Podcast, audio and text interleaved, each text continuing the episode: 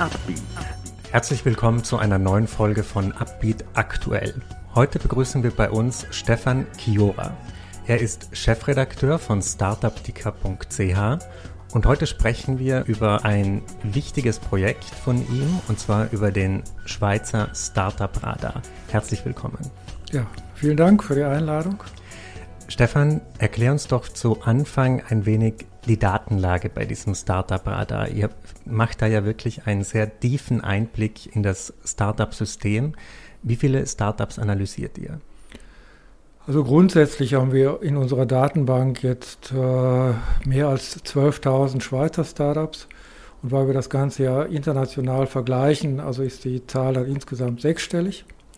Äh, das heißt über 100.000. Ähm, die Daten stammen ähm, im Kern von Crunchbase, äh, also die Aussagen, die wir machen zu Arbeitsplätzen, zur Anzahl der Startups und so weiter, das kommt aus dieser Ecke.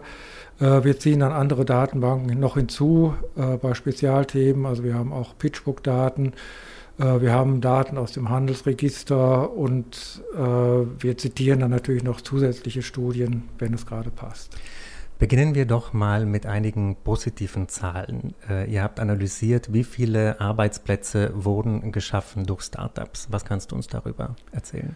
Genau, also unsere Schätzung äh, geht davon aus, dass es äh, etwa 50.000 Mitarbeiter gibt in Schweizer Startups, das heißt in technologiebasierten Jungunternehmen, die nicht älter sind als zehn Jahre.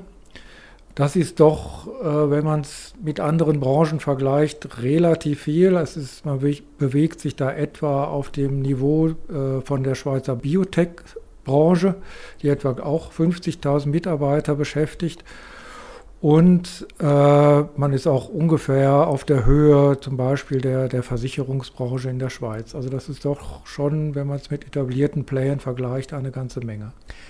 Ein negativer Aspekt, den ich so ein bisschen rausgelesen habe, ist der direkte Vergleich mit anderen Ländern, zum Beispiel Israel, UK.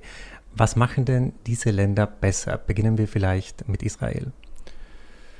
Ja, vielleicht noch zu diesem Eindruck. Also das ist erstmal tatsächlich so. Das heißt, solange man nur die Schweiz anschaut, sieht das eigentlich gut aus. Auch die Dynamik ist hoch. Man sieht auch eben die Arbeitsplätze entstehen schneller als in anderen Branchen. Also das Wachstum ist höher, 3,7 Prozent pro Jahr äh, als im Durchschnitt.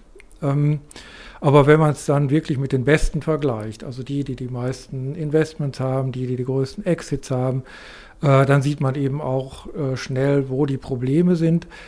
Äh, ver vergleichen tun wir die Schweiz also mit den anderen Ländern vor allen Dingen mal ähm, in Bezug auf die Zahl der Startups. Äh, sowohl mit Investment als auch ohne Investment. Und ähm, dann natürlich auch die Investments, also einerseits dann die Zahl der Investments, die es insgesamt gibt, aber auch äh, die insgesamt investierte ähm, Summe plus dann halt auch, wie viel ähm, Arbeitsplätze Startups im Durchschnitt dann schaffen über die Jahre. Eine sehr interessante Kennzahl ist ja, wie viele Venture Capitalists wie oft in ein Startup investieren. Und hier ist die Schweiz, ja, schaut eigentlich nicht so gut aus. Es gibt andere Länder, wo es, glaube ich, über, äh, ich weiß nicht genau, wie die Zahl war, aber in der Schweiz war es jedenfalls ein zweistelliger, äh, eine zweistellige Zahl. Wie sieht das genau aus? Genau. Ähm, ja, das war wirklich interessant, sich das anzusehen. Und das sieht vor allen Dingen in absoluten Zahlen beeindruckend aus. Äh, wir haben angeschaut in den 18 Monaten von Januar 2019 bis äh, Juli 2020, wie viele Investoren fünfmal oder mehr in Startups investiert haben in einem Land. Und in der Schweiz haben wir 17 gefunden, äh, die äh, relativ intensiv investieren. In Israel haben wir 77 gefunden. Und man muss ja immer sagen, Israel hat nicht entscheidend mehr Einwohner, also ein bisschen mehr, aber grundsätzlich bewegt man sich auch so bei 8, 9 Millionen. Ähm, das heißt, die Größe ist ungefähr gleich und die Investorenszene sieht eigentlich komplett anders aus. Man hat eine sehr, sehr große Gruppe äh, von intensiven äh, Investoren, die wirklich häufig investieren. Und das fehlt in der Schweiz. Also man hat in der Schweiz auch sehr, sehr viele Investoren. Viele davon äh, investieren aber nur äh, einmal, zweimal vielleicht pro Jahr. Das ist in der Tat ein, ein entscheidender Unterschied. weil äh, nur diese großen Investoren, also die, die viel investieren, natürlich auch interessant sind dann für ähm, Investoren, die diesen wiederum Geld geben. Das heißt eben gerade die Pensionskassen, die Versicherungen und so weiter. Ein anderes Problem, das du analysiert hast mit deinem Mitautor, ist ja die, also die Höhe der Summen, die investiert werden. Auch hier ist die Schweiz ja genau. irgendwie an einer Schwelle, die sie überschreiten muss, oder? Genau, also wenn man sich das anschaut, wir haben auch einen Vergleich über die Jahre gemacht, also 2017, 2019 äh, geschaut, wie sich da die Schweiz bewegt. Das sieht relativ gut aus bei der Anzahl der Finanzierungsrunden. Da kann man sogar leicht aufholen gegenüber eben diesen Benchmark-Ländern. Ähm, wenn man aber die äh, insgesamt investierte Summe anschaut, dann wird der Abstand eher noch größer und das liegt einfach daran, dass nach wie vor äh, man nicht auf Augenhöhe ist, wenn es zu äh, sehr großen Wachstumsrunden kommt. Ihr habt ja auch einen Blick darauf gewagt, wie die Startups durch die Corona-Krise gekommen sind, welche Maßnahmen sie getroffen haben, wie sich das entwickelt mhm. hat. Wie hart hat denn diese Krise die Startup-Landschaft getroffen? Also ich würde mal sagen, die Corona-Krise hat die Startup-Landschaft sicher stärker getroffen, äh, als man so gemeinhin denkt. Also wenn man so unterwegs ist, wenn man mit Leuten redet, denkt man immer, es ist gar nicht so schlimm. Ähm, es gibt genug Beispiele von, von Startups, die wachsen, also gerade wieder im Digitalisierungsbereich natürlich. Man sieht auch Travel-Tech-Startups, die, die Geld bekommen. Ähm, aber wir haben da eine Umfrage herangezogen unter Startups, die von Alumni der Universität St. Gallen ähm, gegründet worden sind. Und von denen haben doch 40 Prozent Kurzarbeit angemeldet. Also das ist doch relevant. Eben da sieht man, die Auswirkungen sind ab, absolut da. Äh, man sieht es auch bei der Inanspruchnahme dieser Bürgschaftskredite, die extra für, für Startups geschaffen worden sind. Da sind doch jetzt, also wir bewegen uns auf die 200 Millionen, äh, die da zugesagt worden sind an, an Bürgschaften für Startups, die eben getroffen sind. Ähm, man sieht auch äh, eine relativ äh, hohe Zahl von, von 300 Unternehmen, die da äh, das beantragt haben. Also die Startup-Szene ist schon getroffen, vielleicht nicht dramatisch, aber die Auswirkungen sind, glaube ich, größer, als viele Leute so denken. Ihr habt auch eine interessante Tabelle im Report über die Gründungen, also die Hightech, äh, die, war das, waren das Hightech-Startups, also die trotz mhm. Corona immer noch nach oben gehen. Ist das etwas, was einen optimistisch stimmen kann? Ja, es ist also ja, also es geht eigentlich nicht nach oben. Diese Gründungen sind auf, auf Vorjahresniveau und man sieht eben einen klaren Drop äh, während des ersten Lockdowns. Ähm, das erholt sich dann wieder, also vor allen Dingen im, im späteren Sommer, also da, also in der, dieser Zwischenphase zwischen den beiden Wellen. Ich denke, es ist jetzt wahrscheinlich, wir haben dann geschaut bis September, wahrscheinlich ist es jetzt wieder ein bisschen zurückgegangen. Ähm, wenn man das so mit der Kurve vergleicht äh, von allen Gründungen, also nicht nur von diesen Hightech-Startups, ähm, dann sieht man eben, dass die Hightech-Startups ein bisschen drunter sind. Äh, das heißt, es hat sich nicht so erholt wie bei diesen äh, normalen Gründungen, also diesen kleinen Dienstleistungsunternehmen sind das ja in der Regel. Ähm, und ich denke, das ist schlicht darauf zurückzuführen, dass sich eben im Hightech-Bereich der ein oder andere das doch nochmal überlegt im Moment und sagt, ja, okay, ich, ich, warte lieber ein halbes Jahr, bis mal ähm, das Risiko jetzt in Sachen Corona wenigstens dann mal weg ist, weil es bleiben dann ja noch Risiken genug. Befürchtest du persönlich eigentlich so eine richtige Pleitewelle im nächsten Jahr? Wird vieles vielleicht jetzt verzögert, verschleppt? Nein, Pleitewelle nicht, aber äh, wo man sicher darauf achten muss, äh, sind Exits. Weil also letztlich läuft die ganze Maschine ja dadurch, dass, dass Investments fließen und Investments setzen voraus, dass die äh, Investoren zu Geld kommen. Das wiederum setzt voraus, dass Exits realisiert werden. Ähm, und da hatten wir doch im, im, ersten halben Jahr doch, doch auch deutlich weniger als im, im äh, Jahr zuvor. Ähm, da muss man sicher schauen, also wie, wie schnell sich das, das wieder erholt, ähm, weil also da, das kann sich natürlich dann langfristig auswirken. Also ich denke, am problematischen ist es, wenn eben die Investoren äh, es nicht mehr schaffen, frische Gelder zu generieren. Ein ebenfalls nicht gerade optimistisch stimmender Fakt ist die Anzahl der Frauen in den Startups, in den CEO-Etagen vielleicht kannst du uns erklären, wie hoch ist dieser Wert ja. und wie hat er sich entwickelt? Ja, vielleicht kurz noch äh, vorher. Ähm, wir haben eigentlich gedacht, ja, wir machen so einen Exkurs zu Frauen, wir fassen einfach das zusammen, was es gibt, weil ich dachte, ja, da gibt es wahnsinnig viel Daten zu, das ist ja ein Riesenthema, aber es gibt fast nichts. Also das hat mich, das ist das Erste, was einen so ein bisschen schockiert. Also man alles redet davon, ähm, aber dass dann mal Geld in die Hand genommen wird, um wirklich genau hinzuschauen zu diesem Thema, da fehlt dann, also da fängt es dann schon wieder an, dass es, dass es fehlt.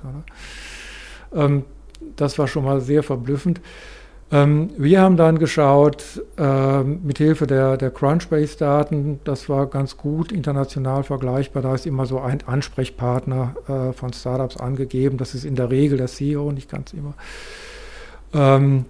Und das bewegt sich auf einem Niveau von 5% bis 9,5. An der mhm. Spitze ist Deutschland mit, mit 9,5. Äh, am Ende ist, glaube ich, Israel oder UK.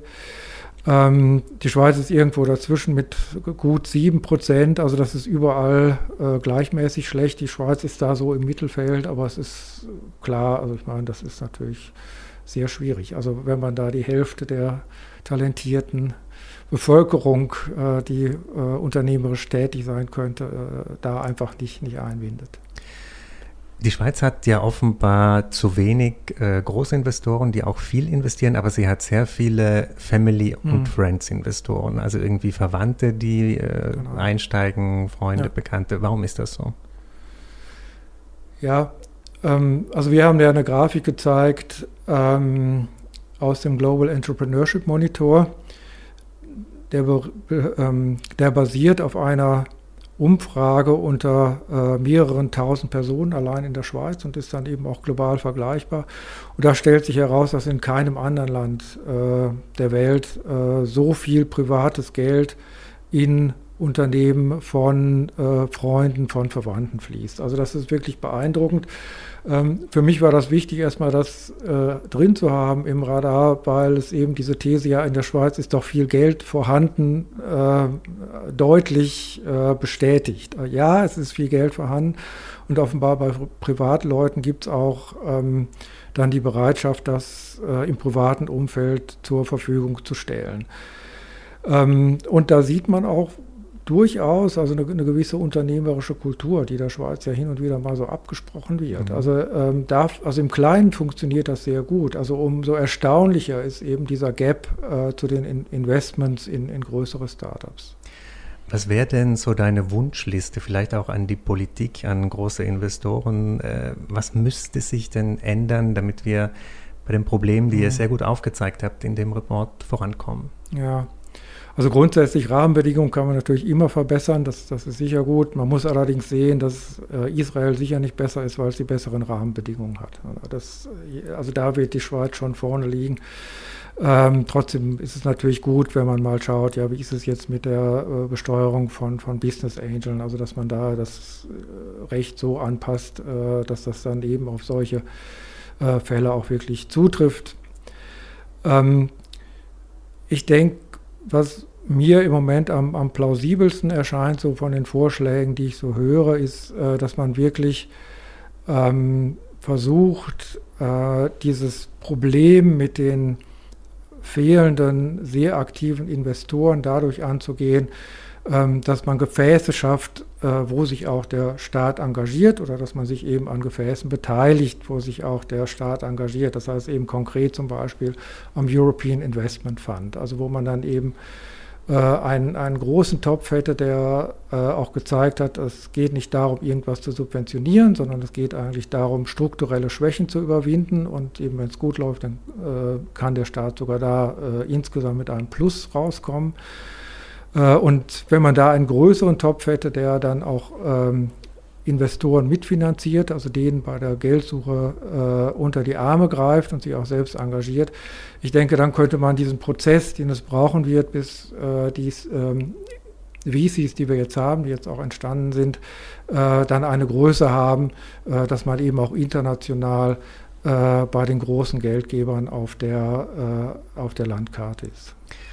Stefan, herzlichen Dank für diese vielen Insights. Wer den Report selber lesen will, der kann ihn downloaden auf startupdicker.ch und Es gibt natürlich jeden Tag News aus der Startup-Szene auf diesem Portal ebenfalls. Herzlichen Dank für deinen Besuch bei uns. Ja, vielen Dank. Ein Podcast der Handelszeitung.